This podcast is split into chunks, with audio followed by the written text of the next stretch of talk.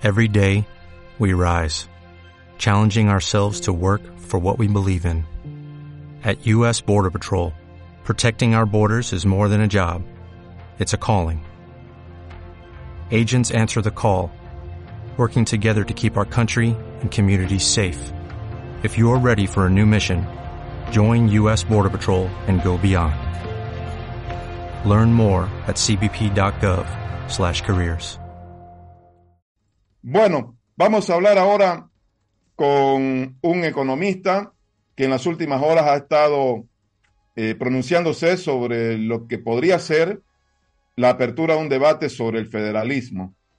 El día domingo, en el Cabildo de Santa Cruz, se aprobó una pregunta en la que se consulta la posibilidad de conformar una comisión constitucional para evaluar y revisar la relación de Santa Cruz con el Estado boliviano. Esto ha sido interpretado como una búsqueda de autodeterminación y, en consecuencia, finalmente de federalismo. Hay posiciones que dicen, antes del federalismo es mejor profundizar las autonomías, pero quiero tratar de entender ya más desde el punto de vista económico, la mirada económica, qué significa un modelo federalista. Y en este sentido, el economista Mauricio Ríos ha estado eh, expresándose o pronunciándose en sus cuentas de redes sociales. Mauricio, buen día, gracias por estar hoy. Eh, ¿Cómo ves eh, este tema, este debate? ¿Federalismo es viable, no es viable? Desde el punto de vista económico, ¿están preparados los departamentos? ¿Qué ventajas traería o no este modelo federal? Adelante, buen día. ¿Cómo estás, Tufi? Buenos días. Bueno, es muy sencillo, pero no por eso va a ser muy fácil.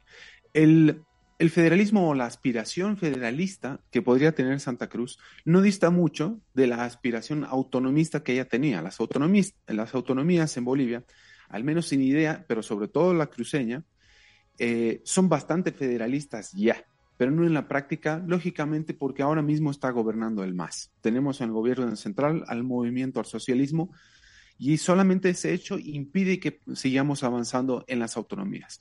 Pero si no se hubiera hablado de federalismo, nadie estaría hablando, nadie estaría proponiendo revisar el vínculo que Santa Cruz tiene con el Estado, como dijeron tal cual en el, en el último cabildo. Pues, ¿a qué se refiere esto de federalismo? El federalismo no es otra cosa más que la administración del poder.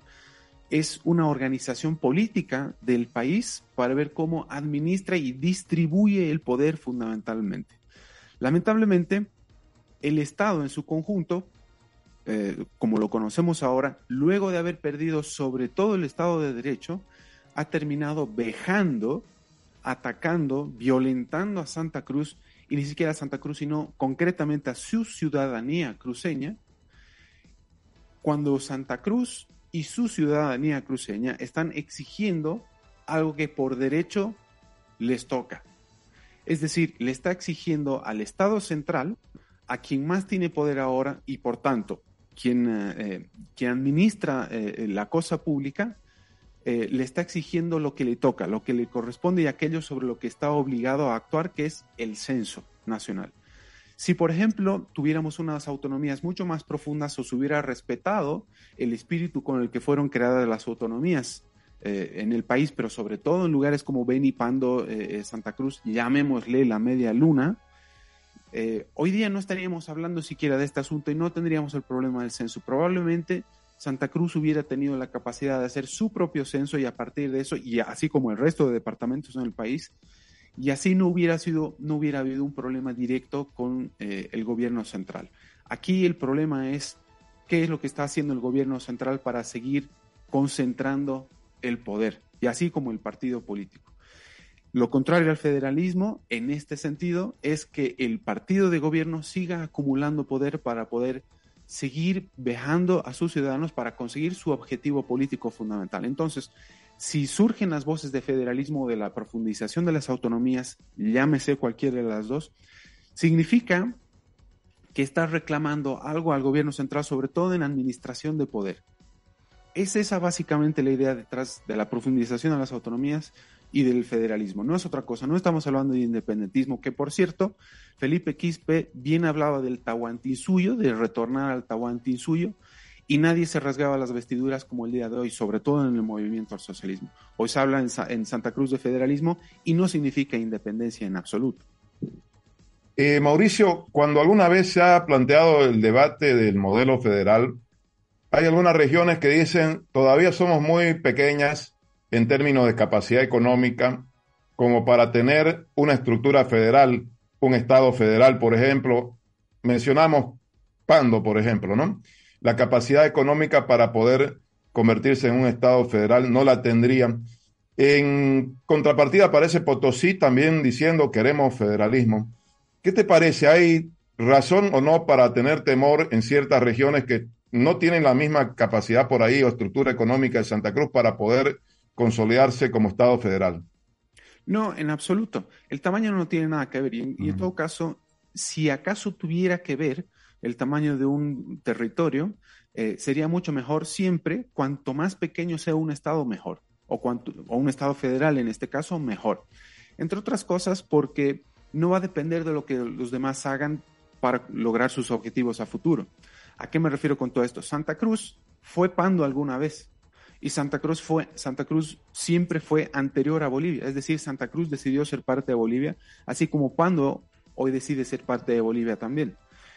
El día que no le convenga más, pues decidirá revisar la administración de poder que tiene respecto del resto de Bolivia. Pando tiene la oportunidad de convertirse en la nueva Santa Cruz, no por lo que Santa Cruz haga o deje de hacer, no por lo que Potosí haga o deje de hacer, o no por lo que el gobierno central haga o deje de hacer. Esa es la autodeterminación.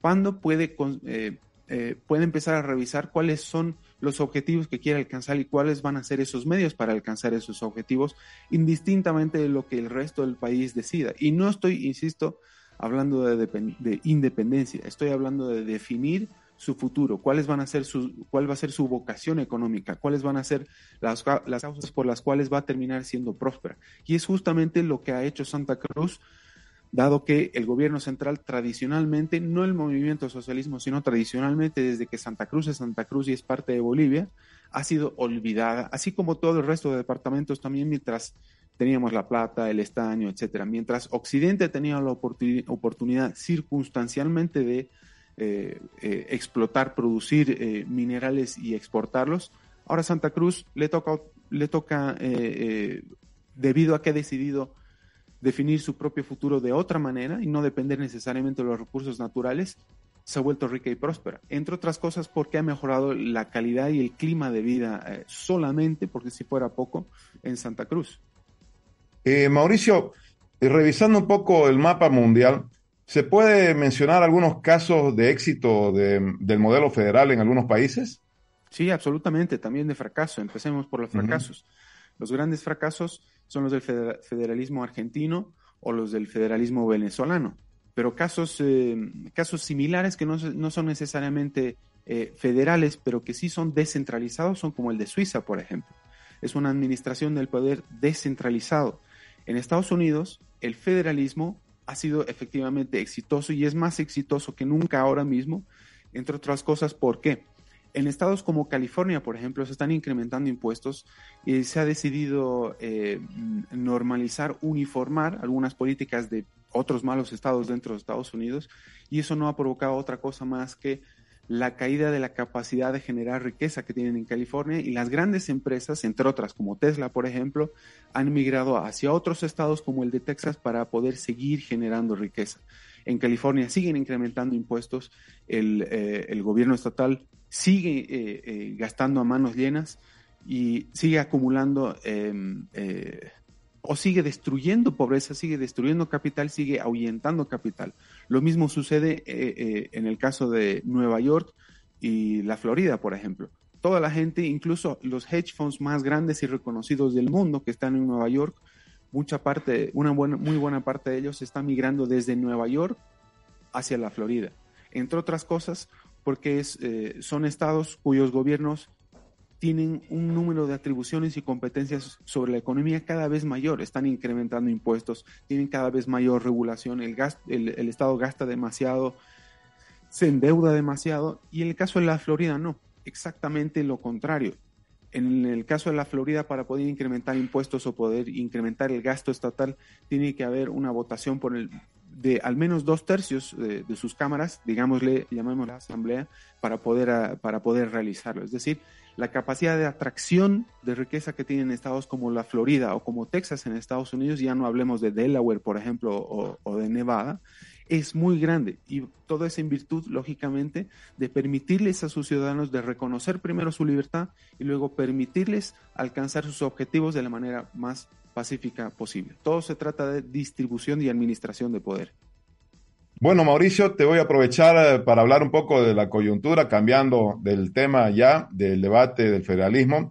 Eh, se calcula, lo leía en un tuit de otro economista, que el paro de Santa Cruz ya habría provocado pérdidas de mil millones de dólares y que esto tendría su impacto en el crecimiento del Producto Interno Bruto, creo que en un 1.5%, algo así, eh, decía otro economista. Si es así, ¿por qué se está dejando prolongar este paro, Mauricio? Quisiera conocer tu opinión. ¿Cuál puede ser el real impacto en la economía nacional? Porque la alternativa es peor, Tufi.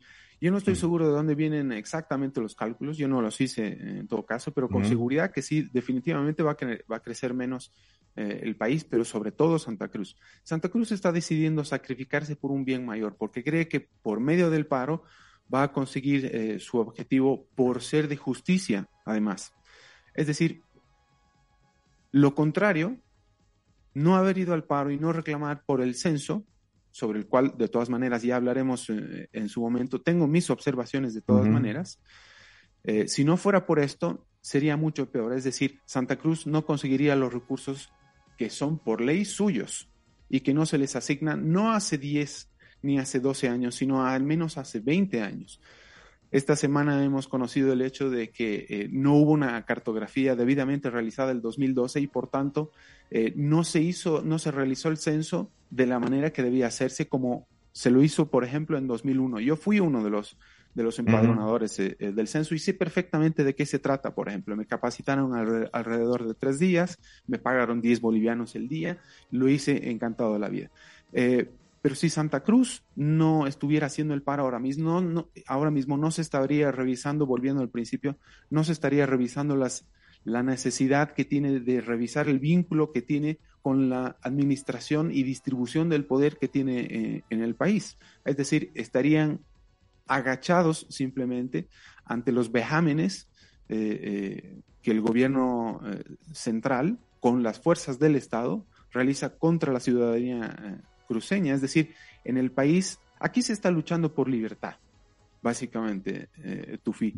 Y Santa Cruz es ahora mismo el bastión de la libertad y no solamente porque se la reconoce en la realización de un paro, eh, de un paro cívico o de algún que otro bloqueo, sino tradicionalmente. La gente se va a Santa Cruz porque reconoce que ahí existe un clima mayor de libertad que en el resto del país, aunque se cobren los mismos impuestos, aunque eh, la gobernación y, las alcaldías también realicen un gasto a manos llenas de la misma forma que el, gobierno central.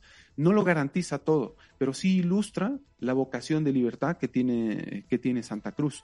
Es una por otra. Si no estuviera haciendo el paro, las cosas serían relativamente peores para Santa Cruz. No es bueno el paro para nadie, pero no tener los recursos que genera para poder definir eh, su libertad y poder alcanzar los medios para poder utilizar los, medios más adecuados para alcanzar sus objetivos, sería mucho peor. Muy bien, Mauricio, te agradezco mucho. Ya vamos a, comprometernos a hacer un análisis más del censo, que entiendo tienes tus observaciones. Vamos a abrir otro espacio para, para hablar de ese tema en las próximas horas o días. Gracias una vez más, hasta la próxima. Gracias a ti, un saludo, Tefi. Gracias. Mauricio Ríos, economista, estuvo con nosotros hablando de este debate que se abre sobre modelo de organización de Estado, federalismo o qué.